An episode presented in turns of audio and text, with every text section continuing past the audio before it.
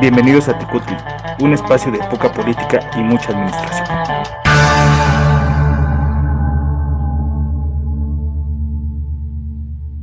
Hola, bienvenidos a este nuevo capítulo de Tecutli. El día de hoy se titula El Ángel Revolucionario. En la sección del bomberazo tendremos la restauración del Ángel de la Independencia, por otra parte, en el panóptico tendremos los laudos en la administración pública. Y por último, en Gotitas de Administración, hablaremos de la Revolución Mexicana y la Administración Pública. Comenzamos. El bomberazo. Hola, hola a todos. ¿Alguno de ustedes se ha puesto a pensar cuánto le cuesta a la administración pública el restaurar los monumentos históricos?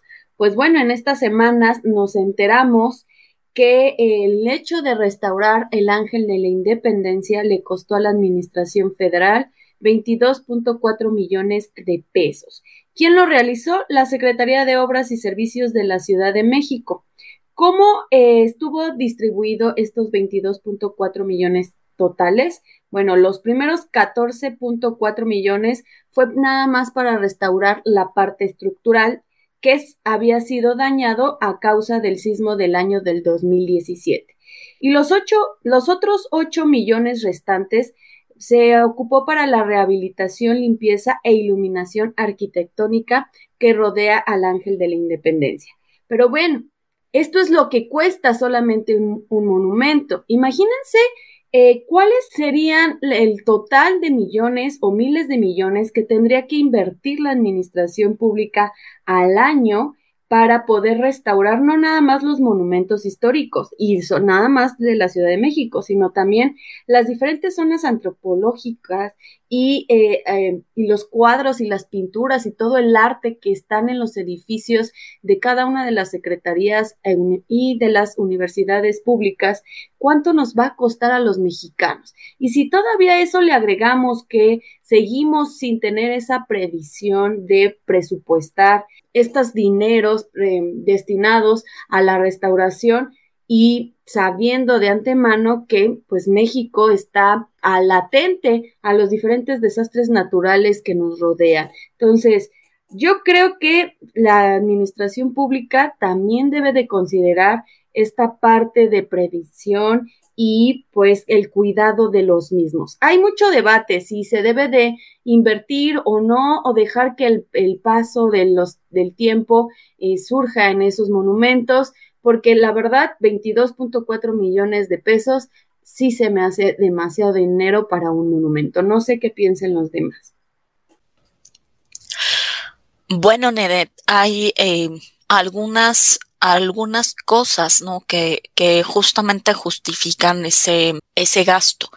En primera, bueno, que fue el, la parte estructural, que siempre es, es un tanto, un tanto cara, se tuvo que sustituir inclusive alguna, eh, una parte interior del propio monumento, se colocaron unas placas de acero a fin de, de, poder estabilizar la estructura. Además de ello, se colocaron 16 tanques de almacenamiento y eh, también se, se colocaron 32 eh, cables para ir tensando y, e ir eh, asegurando ¿no? que el, en otro, en otro sismo el, el monumento no sufra mayor daño. Es, es interesante el, el decir que, bueno, como parte de esta restauración, pues justamente se tuvo que hacer una investigación para ver realmente, eh, estos son estudios eh, metalográficos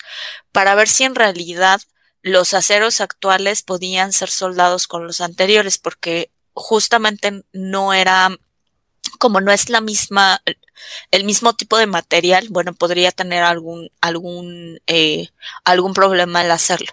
Entonces, es parte del por qué se, se invirtieron estos eh, 22.4 millones de pesos y también eh, lo, lo, muy importante, bueno, es que no solamente se hizo eh, esta restauración debido al temblor, sino también actos vandálicos, ¿no? Que justamente eh, fueron a, razón de, una serie de protestas en donde el, el monumento sufrió más daños de los que ya tenían y que obviamente pues eso genera gastos. Estos, este tipo de acciones los hemos visto multiplicados, ¿no? Hemos visto cómo cada vez las, las protestas van siendo eh, cada vez más violentas y la realidad es que muchas veces terminan destruyendo pues propiedad pública porque en realidad el, el remozarlo, el, el, arreglar estos destrozos que se hacen, pues le cuesta a la ciudadanía, ¿no? Finalmente. Claro, y, y precisamente de lo que hablabas, existe la ley federal sobre monumentos y zonas arqueológicas, artísticas e históricas, y en uno de sus capítulos sexto que habla de las sanciones, que si uno como ciudadano destruye o hace los actos vandálicos sobre estas estructuras, pues pueden ir de 3 a 10 años de prisión y mil a tres mil días de multa, dependiendo de cuál ha sido el delito. Yo como siempre he desconfiado, y disculpen si he sido reiterativo con esta parte. Uh, yo cuando veo estos montos y cuando escucho hablar de estas restauraciones que se hicieron, o sea, sí suena muy complejo lo que dice Mestle, de los estudios de los metales y los cilindros y todo eso. A mí lo que me hace pensar es, cuánta transparencia hay en este tipo de procesos, quién tiene los conocimientos necesarios para poder analizarlo. Yo hablo muy desde mi ignorancia, en el sentido de, ¿hay realmente estudios de mercado que te puedan ayudar a definir cuál es el costo real de este tipo de servicios? ¿Son empresas únicas las que brindan este tipo de servicios? ¿Son eh, servicios profesionales exclusivos? No lo sé, insisto, hablo desde mi ignorancia en este sentido, pero a mí me habla, a mí me hace pensar que cuando la administración pública se enfrenta con este tipo de situaciones, eh, cuando se encuentra con las excusas, como bien dice eh, de ah, ahora como protestas se hicieron más daños a la estructura, entonces eso me puede ayudar a incrementar costos y solamente por, eh, insisto, de desconfianza nada más, eh, hasta qué punto ocupan este tipo de actividades, este tipo de acciones para eh, hacer un tipo de em, inflación de costos, para poder sacar dinero de este tipo de situaciones. Por eso yo creo que es bien importante la transparencia y no nada más la transparencia, no nada más tener la información, eh, sino también poder interpretar, poder entender un poquito este tipo de temas que, que, que suenan bastante complicados, que suenan bastante complejos. Insisto, esta cuestión de saber la compatibilidad de un metal con otro, pues eh, es una realidad que yo, por ejemplo, lo desconozco y desconozco bien el monto que pueda llegar a costar, pero habría que ver, habría que analizar qué tan acercado a la realidad pueden ser los montos que se manejan en, en este tipo de, de, adquisiciones y bajo qué procedimientos los van haciendo la, las diferentes instituciones. Aquí hablan de que se combinan o se conjuntan varios organismos, la UNAM, el INBA, eh, la ciudad, el gobierno de la Ciudad de México, con tantas manos que intervienen en esta cuestión, se estará llevando a cabo de manera correcta y de manera adecuada los procesos para hacer estas restauraciones? Pues, pues no lo sé, para ser sincero, no lo sé. Sería cosa de analizar un poquito más. Bueno, como bien lo comentan, la restauración del ángel se da a raíz de, la, de las protestas que se dieron y todo el vandalismo que se da. Yo no estoy en contra de las protestas, pero me parece muy eh, radical meterse ya con los monumentos históricos, ¿no? A lo mejor como alguna vez escuché en una entrevista decir a, las mujeres que los monumentos no eran más importantes que la vida de las personas, efectivamente tienen toda la razón, sin embargo es parte de nuestra cultura y de nuestra historia, ¿no? Un monumento histórico. Entonces, a eso le quiero sumar que eh, por ahí de agosto del 2019, el secretario de Obras y Servicios de la Ciudad de México, Jesús Antonio Esteba Medina, le comentó al financiero en una entrevista que la restauración del ángel iba a salir entre 10 y 13 millones de pesos. Entonces, hoy Nenet nos da una cifra de casi 23 millones de pesos, lo que nos da un déficit de 10 millones de pesos, ¿no? A mí me gustaría, como bien nos Catl, ver transparentemente por qué subieron los costos tantos, ¿no? O sea, 10 millones de pesos es demasiada diferencia y no creo que en el estudio que se haya realizado no se haya llegado, no se haya hecho bien, ¿no? O sea, es increíble que no se haya hecho bien un estudio de cuánto dinero se iba a invertir y terminan eh, utilizando 10 millones. No, son, no es un millón más, ¿no? que a lo mejor podría ser como el margen de error. Son 10 millones que no sabemos en realidad en qué se usaron si hace dos años estaban diciendo que ese, esa remodelación iba a costar menos. Ahora bien, yo tengo una, una duda. La jefa de gobierno mencionaba que ya la gente puede subir a, a, visitar el, el, ángel, ¿no? Puede, entrar ya al ángel. Y también el, el, director de obras comentó que todavía no se podía por el tema de la pandemia. Y a mí no me queda claro cómo van a ser las visitas porque estaba viendo que tiene que hacer uno un registro que tarda 15 minutos eh, para que te den la autorización para subir al ángel. No sé si tenga algún costo, no sé si cómo vaya a ser, pero sí me, me quedan demasiadas dudas. Lo anunciaron con bombo y platillo, se iba a abrir al público el ángel de la independencia, y no ha sido claro el proceso. Pues entre que son peras o manzanas, entre quienes están a favor del cuidado o en contra del cuidado de los monumentos y las zonas arqueológicas, pues yo creo que es necesario como ciudadanos verlo en la parte económica, eh, más que político. ¿Por qué? Los monumentos son miles e incluso a lo largo de toda la República Mexicana.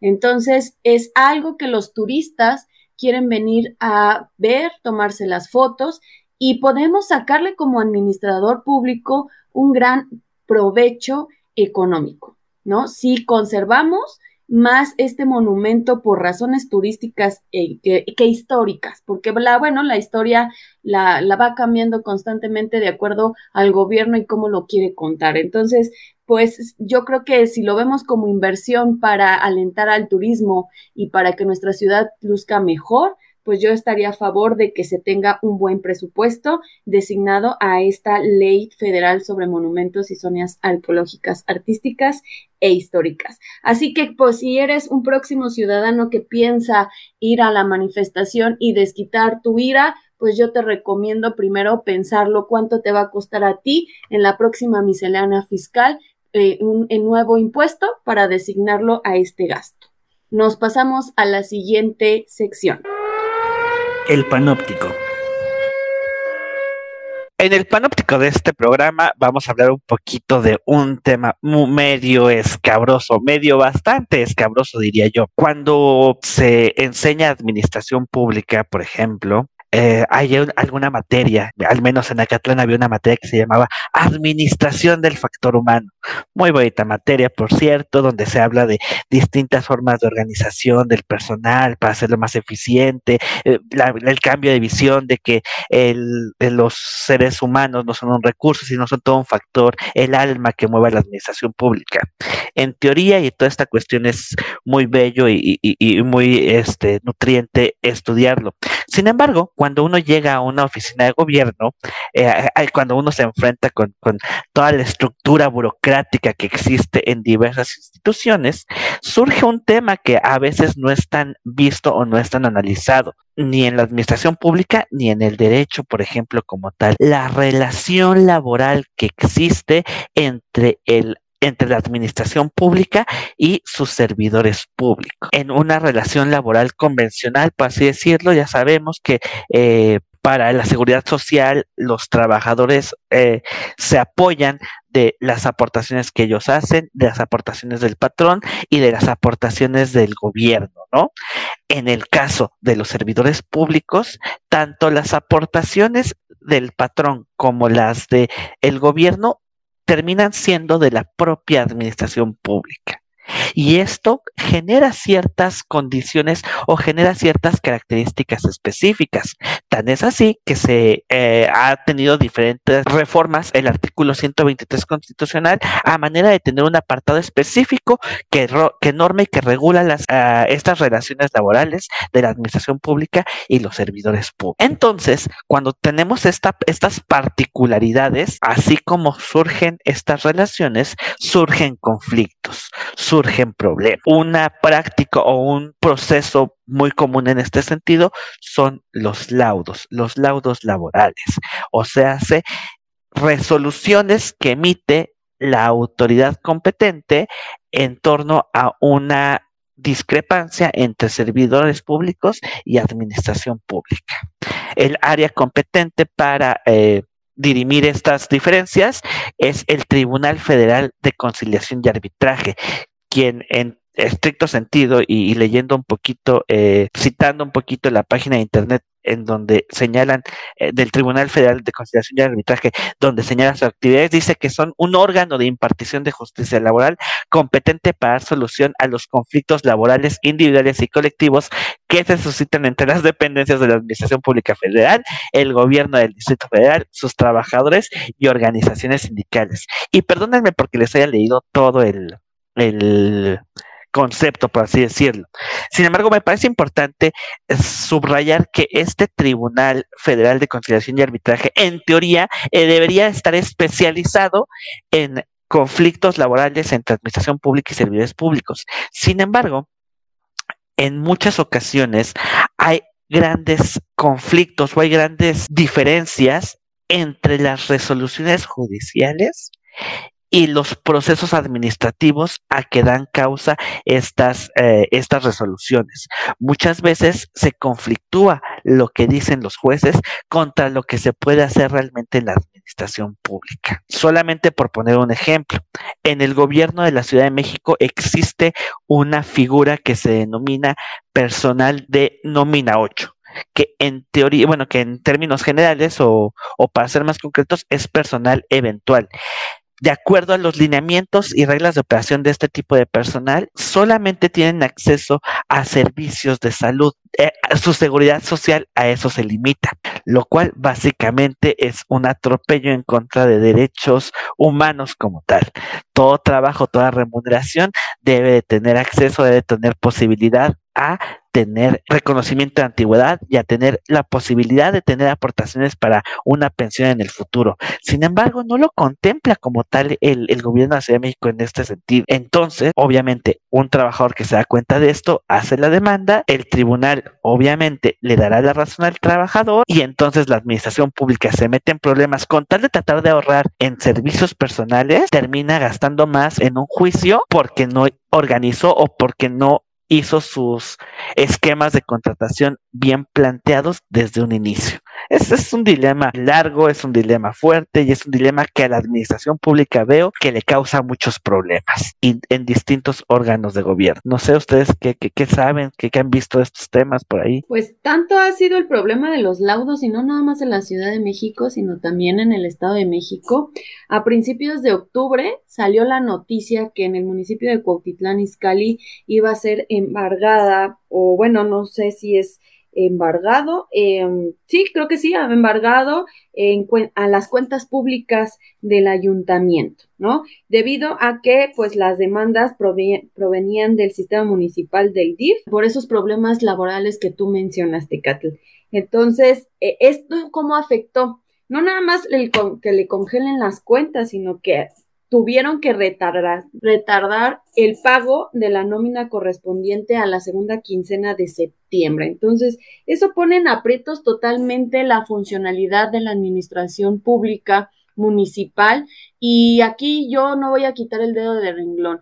Creo que el sistema judicial tiene que estar de la mano también con la administración pública, porque una cosa es que me diga, eh, el juez paga, sí, pero no estás contemplando que hay un presupuesto, que hay momentos de contabilidad que se tienen que respetar porque también así lo marca la ley. Sin embargo, y eh, eh, pues también es fallo de la administración, como tú mencionas, el no contemplar todos los servicios que un trabajador merece. Entonces, son fallas en la matrix de la administración pública que se tiene que arreglar de inmediato. Bueno, pues el problema no, no es reciente. Eh, por ejemplo, en 2018, eh, ciento de los 25 municipios del Estado de México, el 90% enfrentaba ya problemas con los laudos laborales que comprometían de manera importante sus finanzas públicas. En este año, eh, Coacalco reportó que tenía eh, cerca de 350 millones de pesos eh, comprometidos en, estas resoluciones, los cuales fueron derivados de más de 200 juicios eh, laborales.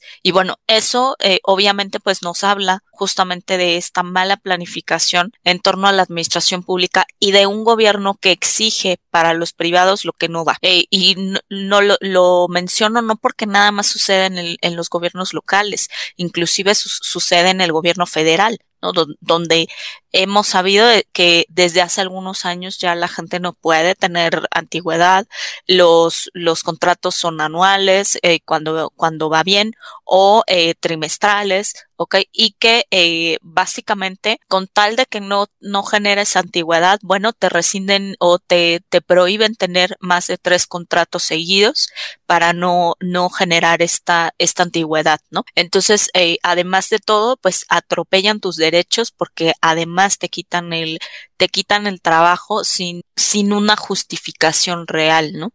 Eh, aludiendo pues justamente a que el contrato haya terminado y que no se te pueden dar consecutivos.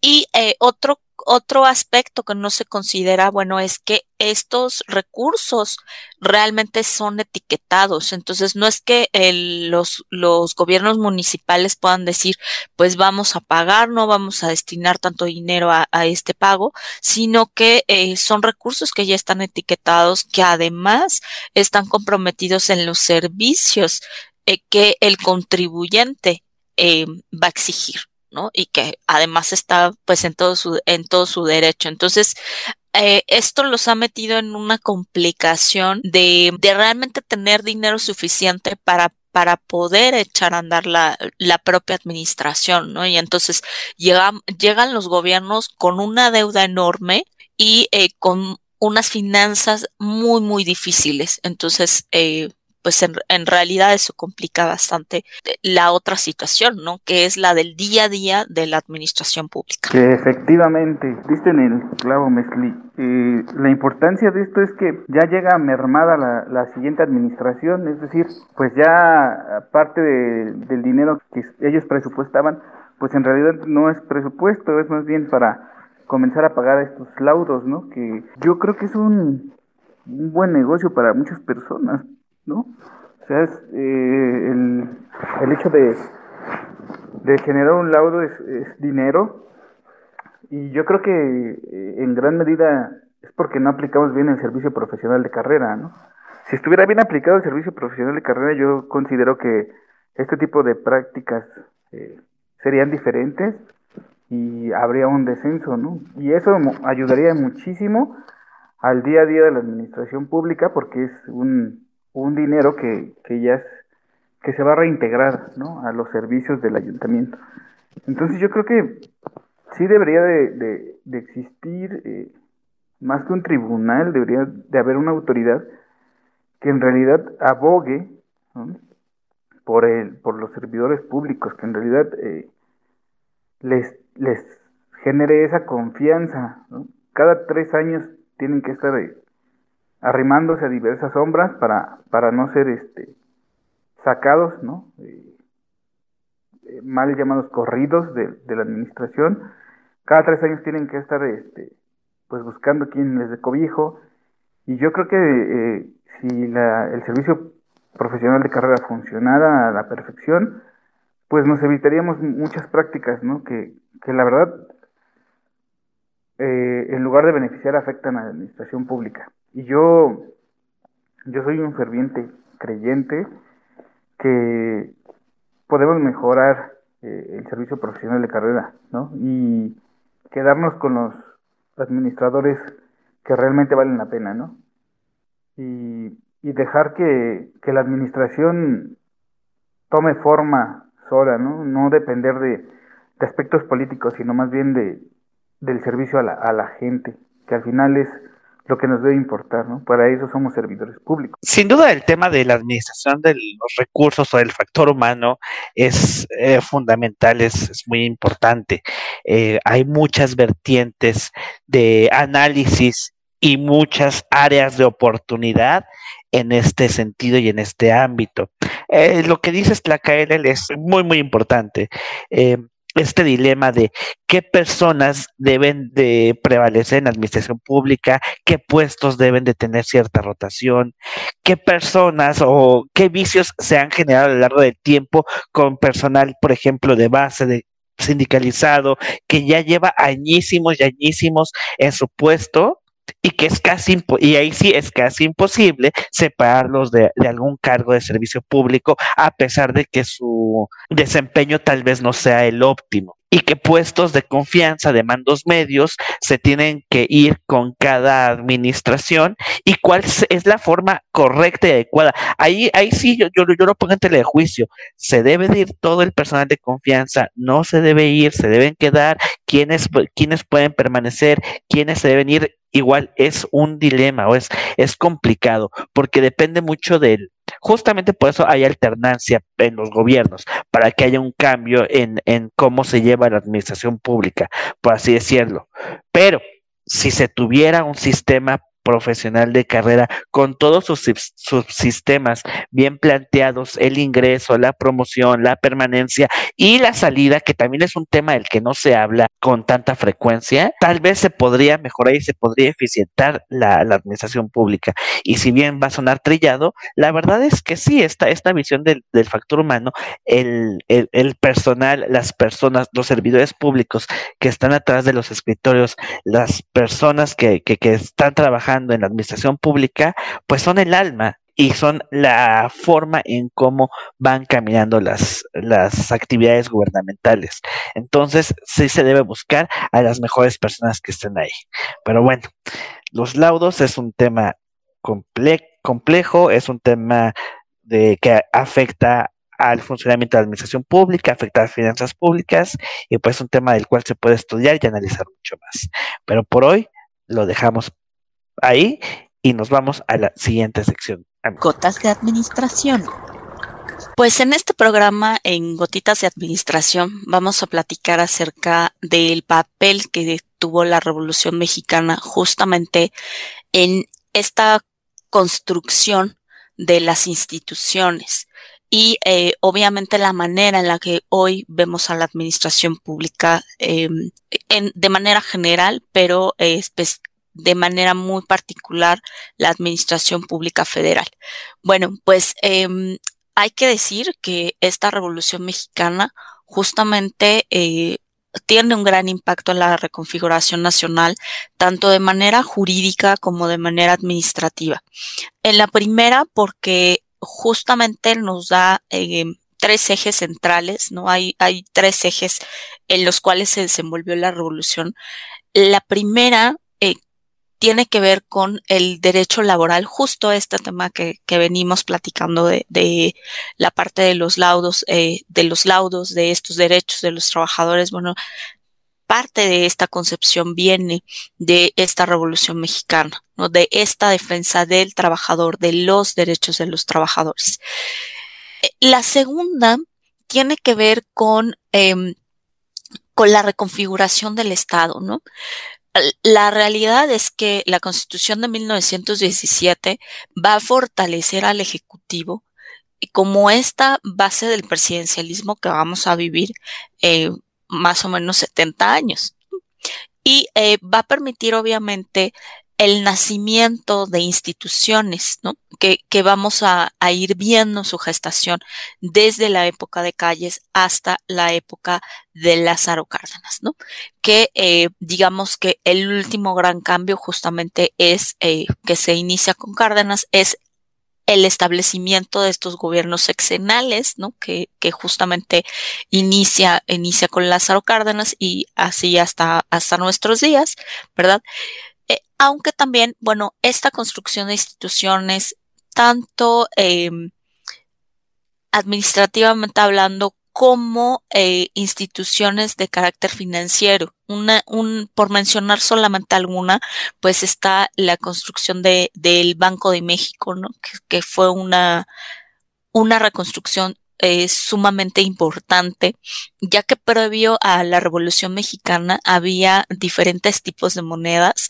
De hecho, eh, a lo largo de la revolución se emitieron diferentes, diferentes billetes, ¿no? Inclusive eh, Francisco Villa emitió su propia moneda y pagaba con su propia moneda, ¿no? Entonces eso, eso hizo que hubiese un desajuste. Algunos estados también emitían su moneda y eh, justamente Banco de México lo que hace es reunificar o establecer una moneda nacional y eh, establecer el sistema financiero mexicano. Entonces, pues, solo por mencionar alguna. ¿Ustedes qué importancia encuentran en la Revolución Mexicana, chicos? Yo creo que una de eh, importancia que también desata toda la Revolución Mexicana es precisamente la elaboración de un Plan Nacional de Desarrollo, ¿no? En donde se dé importancia a los objetivos nacionales, eh, que todos a su vez caminemos hacia esos objetivos con unas estrategias y que de cierta forma tenga un desarrollo integral y sustentable del país, que no nada más estén las clases privilegiadas, como lo mencionaban en el porfiriato. Aquí la pregunta es, ¿realmente el Plan Nacional de Desarrollo nos ha servido? Para llevar a cabo una buena administración pública para que sea eh, integral a todas las clases sociales o solamente les va a servir para los empresarios de turno, ¿no? Porque eso es lo que hizo la Revolución eh, Mexicana en comparación con la otra revolución francesa, en donde sí se dio los derechos del hombre y que la revolución rusa nos cambia un sistema económico que va del capitalismo al socialismo. Entonces, yo creo que más bien la revolución mexicana solamente vino a sentar y separar un poco más la economía y que, la, que esta desigualdad y que estas faltas administrativas y también aciertos administrativos pues se haya hecho de forma institucional a las diversas eh, secretarías y eh, diversas formas de entes, entidades gubernamentales, etcétera. Pues sin lugar a dudas, la Revolución Mexicana implicó el preámbulo para la configuración del sistema político actual. Una realidad también es que este sistema político que se configuró sigue siendo un sistema piramidal o siguió siendo un sistema piramidal en el cual eh, hay una cúpula de, de toma de decisiones que este que se ostentó y se y duró durante años, ¿no?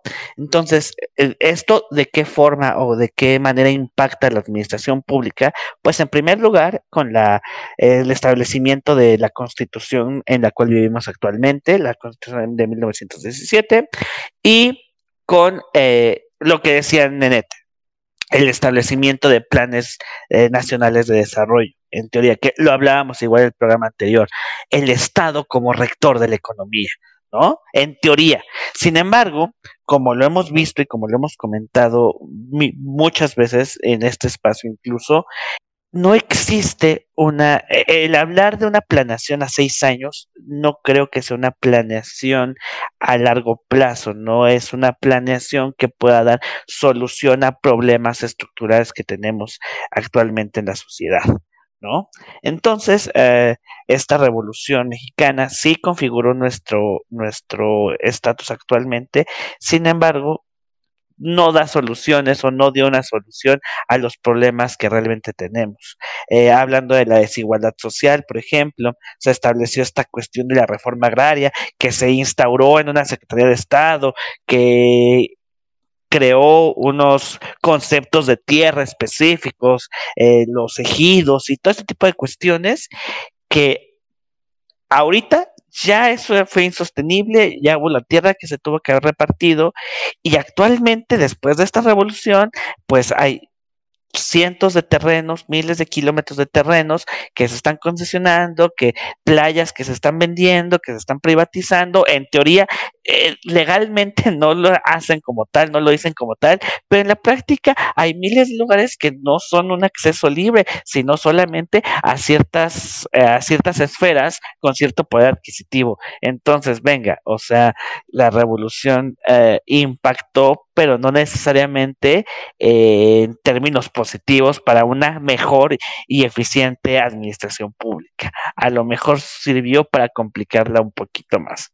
Pero en fin, es, es todo un tema ahí complejo esta situación. Pues, como lo mencionan ustedes, eh, la revolución viene a, hacer un cambio, ¿no? Un cambio, pues nada más de